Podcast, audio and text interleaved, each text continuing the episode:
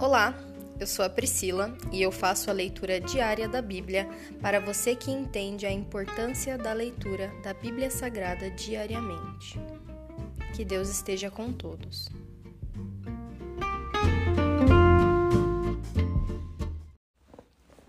Ouça agora o capítulo 17 do livro de Ezequiel, a parábola das duas águias. Recebi esta mensagem do Senhor Filho do homem, apresente esta parábola e conte esta história ao povo de Israel. Transmita-lhes a seguinte mensagem do Senhor soberano. Uma grande águia com asas grandes e penas longas, coberta com plumagem de várias cores, veio ao Líbano. Agarrou a ponta de um cedro e arrancou o seu galho mais alto. Levou-o para uma terra de comerciantes e plantou-o numa cidade de mercadores. Também levou da terra uma semente e a plantou em solo fértil. Colocou-a junto a um rio largo, onde pudesse crescer como um salgueiro. A planta criou raízes, cresceu e se tornou uma videira baixa, mas espalhada. Os ramos se voltaram para a águia e as raízes se aprofundaram no solo. Produziu ramos fortes e deu brotos, então surgiu outra águia com asas grandes e muita plumagem. A videira lançou raízes e ramos na direção dela em busca de água, embora já estivesse plantada em boa terra e tivesse água com fartura, para que crescesse e se transformasse numa bela videira e produzisse ramos e frutos. Agora, portanto, assim diz o Senhor soberano: acaso essa videira prosperará? Não, eu a arrancarei pela raiz. Cortarei seus frutos e deixarei que suas folhas murchem. Eu a arrancarei facilmente. Não será necessário um braço forte, nem um grande exército. Mas, quando a videira for replantada, acaso florescerá? Pelo contrário, murchará quando o vento do leste soprar contra ela. Morrerá na mesma terra onde havia crescido. Explicação da parábola.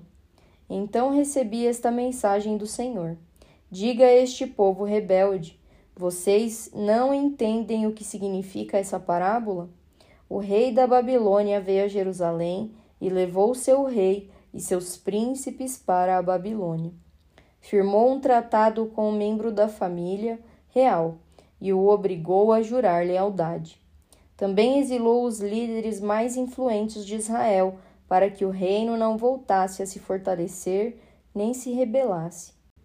Ele só sobreviveria se cumprisse seu tratado com a Babilônia. Contudo, esse homem da família real de Israel se rebelou contra a Babilônia e enviou embaixadores ao Egito para pedir um grande exército e muitos cavalos. Acaso Israel pode deixar de cumprir os tratados que fez sob juramento e ficar impune? Tão certo como eu vivo, diz o Senhor soberano, o rei de Israel morrerá na Babilônia, a terra do rei que o colocou no poder e cujo tratado ele desprezou e quebrou. O Faraó e todo o seu exército poderoso não serão capazes de ajudar Israel quando o rei da Babilônia cercar Jerusalém novamente e destruir muitas vidas pois o rei de Israel desprezou seu tratado e o quebrou depois de jurar obediência. Portanto, ele não escapará. Por isso, assim diz o Senhor soberano: Tão certo como eu vivo, eu o castigarei por quebrar minha aliança e desprezar o voto solene que fez em meu nome. Lançarei minha rede sobre ele e o pegarei em meu laço. Eu o levarei à Babilônia e o julgarei por sua traição contra mim. Todos os seus melhores guerreiros serão mortos na batalha, e os que sobreviverem serão espalhados aos quatro ventos. Então você saberá que eu, o Senhor, falei. Assim diz o Senhor soberano: Pegarei um ramo da ponta de um cedro alto e o plantarei no topo do monte mais elevado de Israel. Ele se tornará um cedro majestoso que estenderá seus ramos e produzirá sementes. Aves de toda espécie farão ninhos ali, e encontrarão abrigo à sombra de seus ramos. E todas as árvores saberão que eu, o Senhor, derrubo a árvore alta e faço crescer a árvore baixa. Faço a árvore verde murchar e dou vida à árvore seca. Eu, o Senhor, falei e cumprirei o que prometi. Se encerra aqui o capítulo 17 do livro de Ezequiel. Pai, nós te damos graças pelo teu amor tão grande, pela tua misericórdia que nos cerca, Senhor. Muito obrigado porque o Senhor nunca nos abandona e o Senhor jamais deixa de cumprir o que prometeu. Todas as suas promessas na nossa vida vai se cumprir, Senhor. Nós cremos e temos a certeza.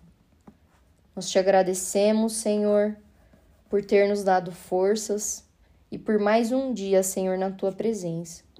Que nós possamos nos alegrar cada dia mais em ti, Jesus, e somente em ti construir os nossos alicerces na rocha que é o Senhor. Muito obrigada, Senhor. Nós exaltamos o teu nome, em nome de Jesus. Amém.